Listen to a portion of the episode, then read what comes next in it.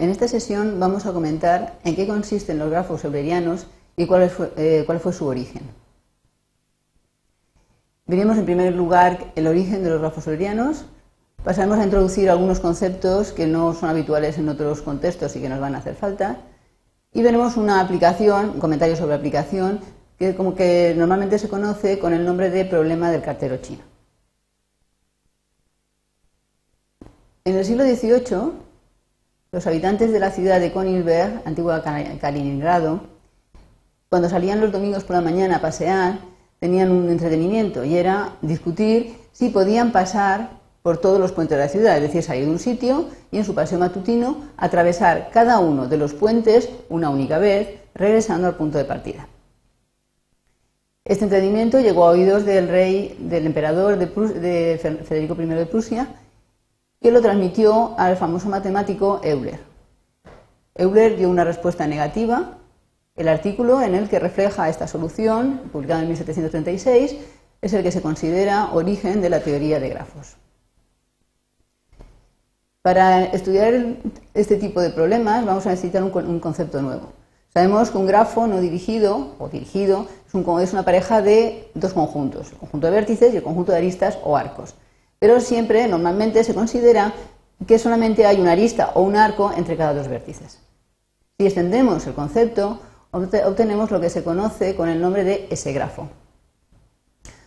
Una pareja VE es un S-grafo si es un multigrafo donde el mayor número de aristas, respectivamente arcos, entre dos vértices es ese.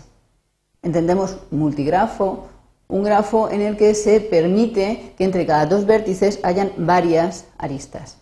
Vamos a ver algún ejemplo.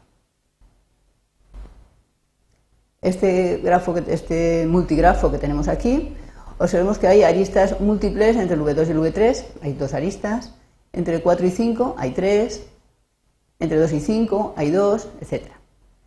Si miramos todas las multiplicidades, observamos que el número más grande es 3. Por tanto, eso es un 3 grafo no dirigido. Veamos ahora un ejemplo de dirigido. Aquí el grafo dirigido tiene 5 vértices y observamos que entre 3 y 4 hay un arco que está duplicado. Este, no hay ningún otro caso más, por tanto esto es un dos grafo dirigido. Este tipo de grafos es útil porque eh, el segundo arco o el segundo, la segunda arista que se pone entre dos vértices puede ser, por ejemplo, una forma de control. Por ejemplo, en un circuito eléctrico, entre cada dos puntos puede haber un cable y luego se ponga uno en seguridad uniendo estos dos vértices. O entre dos puntos hay una carretera y aparte hay otra carretera o más eh, eh, adicionales entre esos dos vértices. O sea que eh, modelizan un gran número de problemas. Volviendo, al problema de Königsberg, ¿cuál sería la modelización de esta situación? Lo que vamos a hacer es considerar esta isla de aquí, después esta orilla de aquí, y esta orilla de aquí, y esta zona de tierra de aquí, como vértices. Y los siete puentes, 1, 2, 3, 4, 5, 6 y 7 puentes que unen las diferentes orillas del río van a ser consideradas aristas, con lo cual nos queda reflejado en este, en este grafo. Observamos que son, este sería la isla central, está en la orilla superior, la orilla inferior y la zona de tierra de la derecha.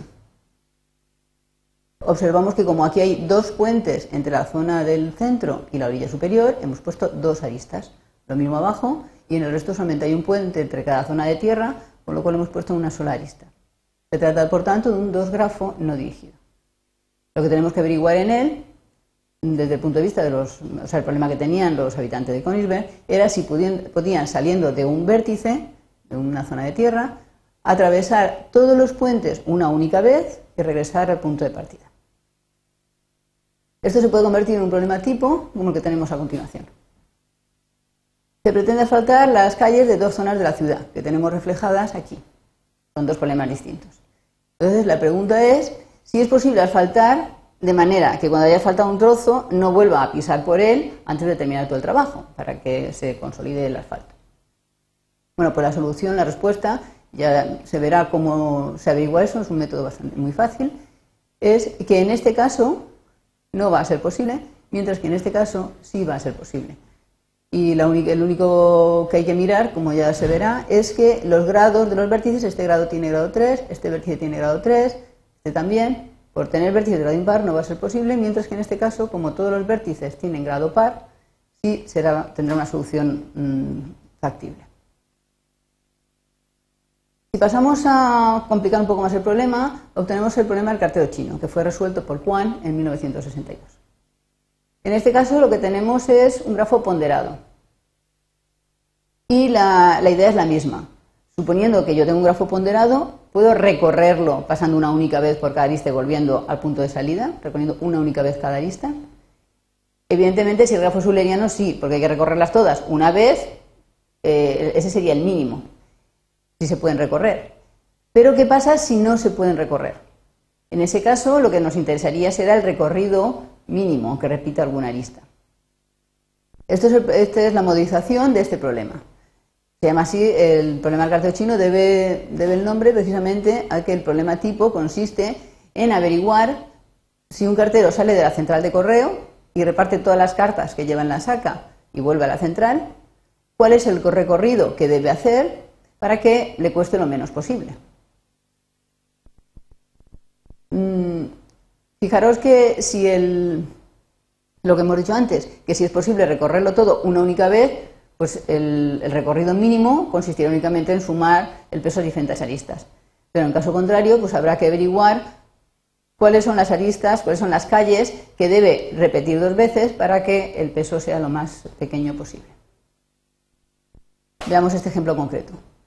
Aquí tenemos una parte de la ciudad, debe salir de V1, que es la central, y debemos encontrar el recorrido de mínimo peso. En este caso el grafo no es euleriano porque como veremos al haber vértices de grado impar, el 1 y el 4, no va a existir el, ciclo euleriano que se llama. Y entonces lo que tenemos que hacer es buscar una cadena que empiece y termine en V1 y que obligatoriamente va a repetir aristas. ¿Cuál es la que menos pesa? Bueno, pues hay un método que nos permite averiguar que poniendo aquí los vértices, ese sería el recorrido que habría que hacer. Las aristas rojas representan las calles que hemos repetido, hemos pasado dos veces por ellas. Y el coste sería en este caso 59 minutos. Hay un algoritmo que resuelve este problema sin ninguna pega. Tiene una complejidad polinómica y está perfectamente estudiado. Resumiendo, el problema que hemos planteado consiste en analizar si, dado un grafo, existe una cadena que pase por todas las aristas una única vez. En caso afirmativo, se llamarán grafos eulerianos. Si el grafo es ponderado y el grafo no es euleriano, entonces lo que tenemos que averiguar es buscar el recorrido, eh, ya no va a ser euleriano, pero un recorrido que pase por todas las aristas, que repita lo menos posible, de manera que el, total el peso total del recorrido sea mínimo.